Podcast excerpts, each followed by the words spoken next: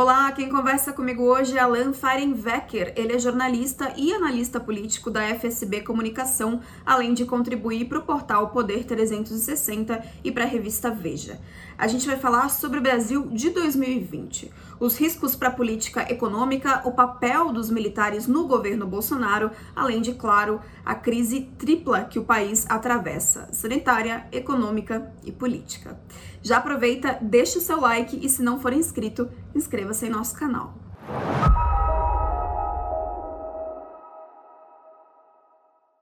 Alon, seja muito bem-vindo ao TC Política. Muito obrigada por aceitar nosso convite. Para a gente é uma honra tê-lo aqui conosco.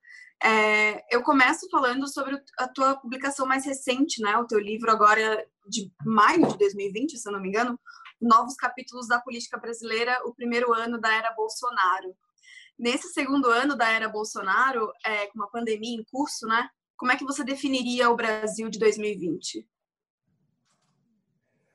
Bom, o Brasil de 2020 é um país em que você tem uma disputa permanente entre poderes. Acho que isso é o que caracteriza melhor o Brasil nesse ano de 2020. Claro que nós temos aí a Covid, que é um fenômeno é, sanitário que tem desdobramentos na economia e na política. Mas, é, de todo modo, em termos é, políticos propriamente ditos, o que nós temos é uma disputa importante entre poderes. No meu livro, que pega minhas análises que vão de, do final de outubro de 2018, né, desde a eleição do presidente Bolsonaro até o final de 2019, eu desenho um pouco o jogo de forças que levaria a essa disputa de poderes. Por quê? Porque no Brasil, tradicionalmente, o poder executivo ele organiza e ele, de certa maneira, hegemoniza os demais poderes. Como nós tivemos um enfraquecimento muito grande do poder executivo eh, nos governos Dilma e também no governo Temer, depois daquele episódio lá da gravação do Joesley Batista, abriu-se um espaço político que foi ocupado por outras forças, pelo poder legislativo, mas o poder legislativo também se desgastou muito com a Operação Lava Jato. É... Quem se agigantou foram o Poder Judiciário e o Ministério Público. Né? Uhum. Então, esses poderes se agigantaram e se criaram vários polos de hegemonia Brasília. Eu estou falando de Brasília, né? E o presidente da República se elege ali em outubro de 2018 com o projeto de ter com o projeto de, da retomada dessa hegemonia. Quer dizer, a, a ideia do bolsonarismo é a ideia de um certo bonapartismo na figura clássica aí da ciência política. É um governante que governa em conexão direta com o povo é, não digo que passando por cima das instituições, mas dominando as instituições. Então, no primeiro ano, o presidente Bolsonaro ele vinha avançando nesse projeto. Ele conseguiu aprovar a reforma da Previdência, que é uma coisa que é, vários presidentes tentaram, poucos, nenhum conseguiu na dimensão que ele conseguiu.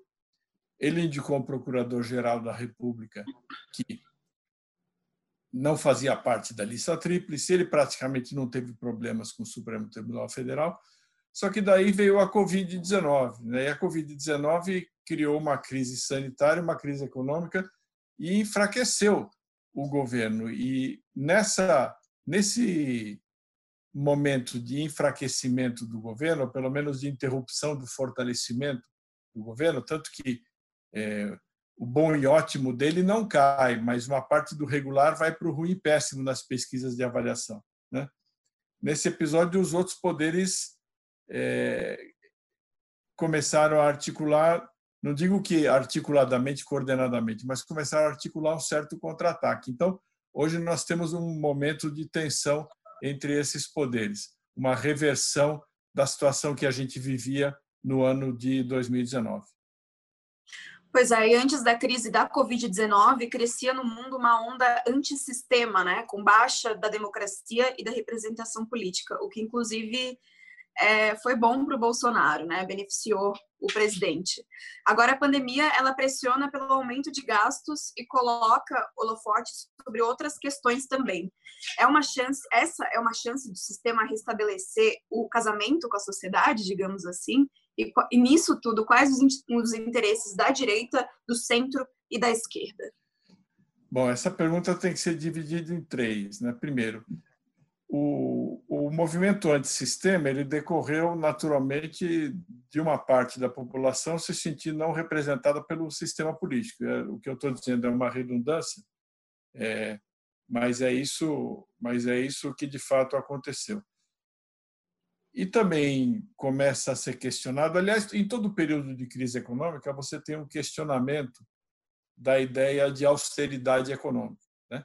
Então começa a haver um movimento e uma pressão para que para que o Estado gaste mais e para que o Estado interfira mais, intervenha mais e mais para é, ajudar na recuperação da economia. O que eu te digo é o seguinte: os sistemas políticos, cada um deles, vão adquirir mais legitimidade conforme é, cada um deles conseguir responder à demanda da sociedade por segurança sanitária, por segurança propriamente dita, né, aquela segurança pública, e por recuperação econômica. Então, você diz, é uma oportunidade? Você pergunta se é uma oportunidade para os políticos? Certamente é uma oportunidade, mas também é um risco, porque se eles não corresponderem à expectativa, é, é bem possível que a onda antissistema se aprofunde. Agora, o que nós estamos vendo é, em termos práticos é que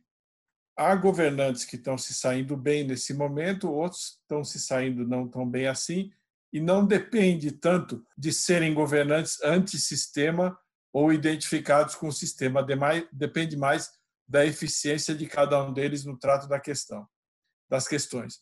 E você perguntou também sobre direita, centro-esquerda. Eu creio que não dá para falar em uma direita, vamos falar em duas direitas.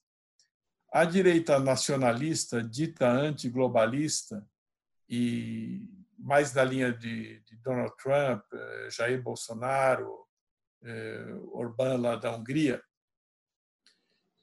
ela enfrenta um problema porque ela tem menos o Orbán, né, mais o, o presidente Trump e o presidente Bolsonaro enfrentam é, um problema importante por causa de uma atitude inicial aí meio negacionista da pandemia, né? Hum. Então, eu acho que eles estão enfrentando dificuldades políticas porque mesmo que a gente não saiba direito ainda o que é essa pandemia, a gente está aprendendo conforme ela se desenrola e conforme ela avança, né? já se sabe que é mais grave do que eles diziam. Então, tem algum desgaste político também por causa disso. E também tem um, tem um problema no terreno da economia, que é a ideia é, do liberalismo como força motora da recuperação econômica, ela está se mostrando não completamente suficiente, está se mostrando um pouco insuficiente diante dos desafios. Então, é, está na hora, todo mundo concorda com isso, do Estado gastar. Nos Estados Unidos, isso não é um problema tão grande assim, porque ali eles imprimem dólar, né? Uhum. É, eles podem, eles têm uma flexibilidade maior para se endividar e para adotar uma política monetária mais expansionista. Em países como o Brasil, que não imprimem dólar, essa é uma questão mais desafiadora. Como é que você vai fazer o Estado gastar mais e investir mais sem desarrumar o cenário e sem fazer com que lá na frente a, o custo e o efeito colateral do remédio seja pior que a doença. Né? A gente lembra que os governos Lula e Dilma Rousseff eles adotaram uma série de providências anticíclicas para combater a crise de 2008 e 2009 e isso resultou e numa crise econômica muito grave, talvez só menos grave do que essa que a gente tem agora. Mas essa de agora ela tem uma vantagem, que você não teve uma destruição maciça de forças produtivas. Então eu tenho a esperança de que a retomada seja rápida, mas vai depender do governo ter capacidade de organizar essa retomada. Pois é, tem uma tese que alguns políticos, analistas e até empresários defendem de que para o presidente Bolsonaro a esquerda significa o sistema e a esquerda se assemelha também com a democracia. Como é qual a sua percepção sobre isso? Veja, eu, eu acho que para o presidente Bolsonaro a esquerda está muito bem identificada, é de fato a esquerda, mas aqui entre nós até pretendo escrever sobre isso, talvez ainda essa semana, eu faço um boletim é, semanal que é distribuído para os clientes e para o mailing da FSB. Né? Ainda pretendo escrever sobre isso, que o presidente Bolsonaro está muito focado na esquerda, mas quem está criando mais problema para ele não é a esquerda. Quem está criando mais problema para ele é a direita, que ou ele derrotou na eleição, ou estava com ele no começo do governo e saiu do governo, ou então aquilo que hoje se chama de centro, né? que é uma centro-direita que, na verdade, foi pulverizada na eleição. Os candidatos dela tiveram um desempenho inexpressivo. Então, eu vejo que o presidente Bolsonaro está numa certa cruzada política contra a esquerda, que ele identifica no Foro de São Paulo, no PT, nos outros partidos de esquerda. E essa é uma, é uma posição política ideológica muito comum na corrente dele. Mas, se você olhar bem, é, quem está impulsionando mais a ideia de, de, de, provocar o impeachment do presidente da República, quem está criando mais problemas para ele no dia a dia não é a esquerda, é o pessoal do centro para a direita que não se conformou eventualmente com a vitória eleitoral dele ou que tem um projeto eleitoral diferente para 2022. Pois é, algumas pessoas, dessas pessoas, né, desses analistas, também defendem que o presidente faz uso de uma lógica de guerra e que durante a pandemia ele montou um governo de guerra e a reunião de 22 de abril é prova disso. Como é que você vê isso? Veja, a, o Clausewitz dizia que a guerra é a continuação da política por outros meios, né? Inverter essa lógica do Clausewitz e dizer que a política é a continuação da guerra por outros meios. Toda a política ela tem que ser analisada em função da disputa pelo poder. Naturalmente, um governo que, que enfrenta uma oposição muito dura, muito cerrada, especialmente daqueles setores que são ideologicamente mais próximos dele, ele vai procurar se organizar para fazer esse, esse esse movimento é, da maneira mais eficaz possível. Se você quiser chamar isso de uma guerra, a gente pode chamar, mas eu acho que é um pouco de exagero. Acho que é uma disputa política normal em que um lado acusa o outro de querer implantar uma ditadura, né? Porque os que são oposição ao Bolsonaro acusam o Bolsonaro de querer implantar uma ditadura e o Bolsonaro está dizendo que ele está ameaçado de ser submetido a uma ditadura do Congresso e do Supremo Tribunal Federal. Então, nessa disputa de narrativa sobre quem quer implantar uma ditadura, eu vejo que a gente tem uma, uma boa possibilidade de manter a democracia com base exatamente nesse equilíbrio de forças. Entre essa disputa de narrativas, é possível dizer o que se assemelha mais à realidade? Ah, mas aí é de cada um, né? Aí é, uhum, é, é o, o que caracteriza uma narrativa é que a pessoa está de fato convencida daquilo, né? Eu procuro sempre ter uma atitude que eu não chamaria de isenta, porque a isenção é uma pretensão, né? Mas eu procuro sempre olhar os dois lados. De fato, você tem hoje uma situação em que o poder executivo está muito tolhido. Isso vem desde o governo Dilma Rousseff quando ela foi perdendo força e perdendo prestígio, como eu disse lá no começo da minha conversa, os poderes foram, os outros poderes foram se agigantando.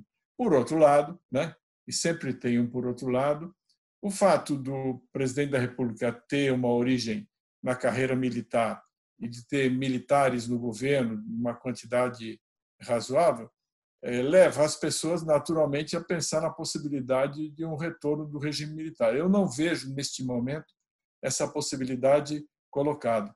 Então, eu, como analista, claro, cada um de nós tem suas opiniões e seus desejos, o que eu gostaria que acontecesse, mas Vocês não me chamaram aqui para eu dizer o que, que, o que eu gostaria que acontecesse, porque a rigor não tem importância nenhuma o que eu acho que deve acontecer ou deixar de acontecer. A minha participação aqui é mais no sentido de dizer o que está acontecendo. E o que eu vejo que está acontecendo é, de fato, um, um jogo de forças em que há um certo equilíbrio. Pois é, usando ainda esse gancho dos militares que você acabou de mencionar, eles nunca ocuparam tanto espaço no governo como agora no, Jair, no governo de Jair Bolsonaro. É, Para a crise tri, tripla de saúde, economia e política? Veja, Melina, a, o presidente Bolsonaro ele chegou ao poder com base em alguns partidos informais. O do agronegócio, o partido das igrejas evangélicas, o partido dos militares. Seria uma injustiça com as Forças Armadas dizer que as Forças Armadas são o partido do governo. Não, elas têm se comportado de uma maneira profissional. O que existe no governo são muitos militares ou da reserva, ou mesmo alguns da ativa, como o ministro da Saúde, né? ministro interino da Saúde, que são quadros provenientes das Forças Armadas. Mas nós também temos quadros provenientes do agronegócio, temos quadros, tínhamos um quadro proveniente do judiciário, que era o ministro Sérgio Moro. Né? Então, um aspecto da presença dos militares no governo é o fato de que o presidente não tinha um partido dele organizado que pudesse chegar com ele ao governo e preencher os vários postos de confiança e funcionar como, é, com perdão da má palavra, um exército partidário dentro é, da máquina pública. Então ele foi buscar onde? Foi buscar onde tem o estoque de quadros. E o estoque de quadros está onde? Está principalmente nas Forças Armadas, que tem ali uma quantidade muito grande de quadros e que até custou um, um volume razoável de recursos para a sociedade para formar esses quadros. Né? Então, eu vejo, em primeiro lugar, dessa maneira. Agora, naturalmente, que isso faz com que, na população em geral, a impressão seja de que as Forças Armadas estão desempenhando um papel político partidário. Eu não vejo assim. Eu vejo que você tem no governo militares, mas que estão no governo é, não por serem. É, eles não estão no governo representando as Forças Armadas. Eles foram requisitados pelo governo as Forças Armadas para cumprirem funções técnicas, administrativas e até políticas. Mas no governo, eles respondem ao presidente da República. E apesar do presidente da República ser o comandante-chefe das Forças Armadas, é, na vida militar ativa, no caso dos militares da ativa que estão no governo, eles respondem ao comandante da sua respectiva força, o que são duas coisas bem diferentes. Bom, e falando especificamente do nosso público, que é formado majoritariamente por investidores, é, os investidores eles estão preocupados especialmente com a estabilidade do governo para que não impacte a agenda econômica do ministro Paulo Guedes. Menor popularidade, maior risco para a política econômica e mais confronto com o Congresso. É, a aliança com setores é, do Centrão mitiga esses riscos? Veja, hoje o, o, presidente ele tem na Câmara dos Deputados, na minha opinião, um pouco mais de 200 deputados ali que são que são poderia não diria fiéis, mas que nesse momento estão alinhados com o governo. Tem pelo menos mais uns 100 que estão de acordo com a agenda do governo. Então, se não houver turbulência política, a tendência a agenda do governo é passar. Qual é o problema?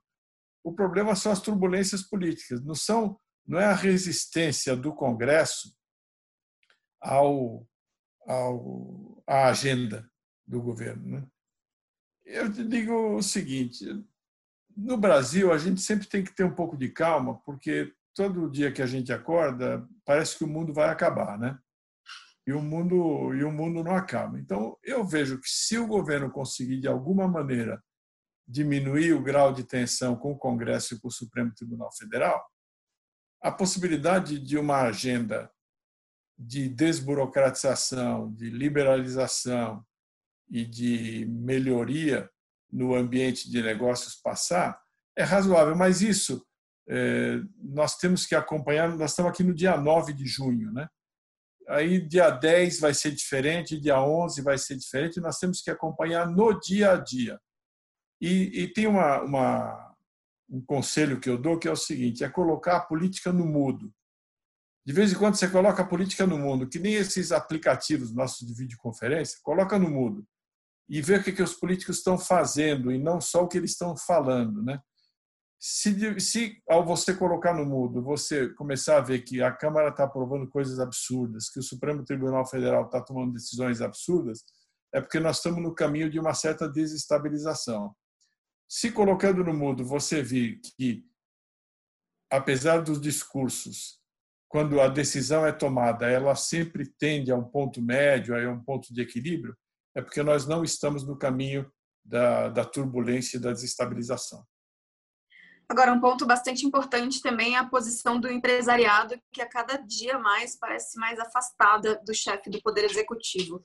Existem situações que poderiam gerar um abandono do presidente, digamos assim? Eu não vejo esse quadro no momento. Eu acho que o que mantém o empresariado ao lado do presidente é a agenda econômica dele, como eu disse na resposta anterior, Acho que essa agenda está essencialmente preservada nas novas condições em que o governo tem que gastar mais do que ele previa gastar antes. Tá certo. Você disse recentemente numa entrevista para a Casa do Saber e disse hoje também aqui na nossa conversa que não vê chances de golpe, porque quem queria já está no poder de fato. O que, vê, o que você vê são pressões entre os poderes com conflitos e quem se sobressai um entre o outro. É, dentro desse quadro, quais os possíveis desdobramentos desses embates com Rodrigo Maia, que tem agora as chaves de um possível impeachment em mãos? Veja bem, eu não disse que quem poderia dar um golpe já está no governo. Eu não, não, não, não, disse exatamente isso. O que eu disse é que as pessoas falam assim, mas é, e os generais vão dar um golpe? Eu falei assim, mas por que. Foi até uma figura de retórica que eu usei, né? Por que, que eles vão dar um golpe se eles já estão é, no governo? para fechar os outros poderes, vão dar um autogolpe. É improvável isso, na minha opinião, porque nós não estamos mais no século XX, nós estamos no século XXI, tem internet. É, qual que a reação internacional a uma mudança dessa no Brasil? Seria péssima. Os militares também sabem disso. Né? Uma coisa é você dar um golpe, outra coisa é você sustentar um golpe. E uma terceira coisa mais difícil ainda é como você se retira. Porque eles conseguiram, em 1985, o que parecia mais difícil, que é uma retirada organizada, praticamente sem perdas. Da primeira vez que nós tivemos um regime de exceção, a saída deles foi organizada, diferente do que aconteceu na Argentina, no Uruguai, por exemplo. Né? Então, acho que seria um risco muito grande. Agora, como eu te disse, é, é preciso que os poderes se entendam e que o Estado funcione, mas eu não vejo nenhum sinal de que a gente esteja caminhando para uma situação em que os poderes não, não estejam funcionando mais nem o Estado. Alon, para finalizar, eu quero ouvir de você um pouquinho sobre essas, essa ascensão da dinâmica das ruas na disputa política. Há quem alerte para semelhanças do que está acontecendo agora com 2013. É, com isso, a gente pode prever o que nos espera em 2022? Como é que você vê o que está acontecendo? Veja, essa dinâmica das ruas ela é de fato bastante imprevisível. Tivemos agora, estamos tendo agora nos Estados Unidos uma situação deflagrada por um acontecimento que não é incomum nos Estados Unidos, né? mas foi um acontecimento, foi um fato, foi um evento que uma faísca ali que acendeu o, o, o, o paiol de pólvora, né? Então a gente sempre tem que estar atento para essa questão da rua. Eu não vejo no Brasil hoje, posso até estar enganado, mas não vejo uma dinâmica parecida com 2013. Com 2013 nós já estávamos com o PT no poder havia 10 anos, né? É, e se já tinha uma certa fadiga de material. O governo Bolsonaro está muito no começo. Ele tem uma oposição muito renhida, especialmente, como eu disse no começo, daqueles setores que em algum momento chegaram a apoiá-lo, né?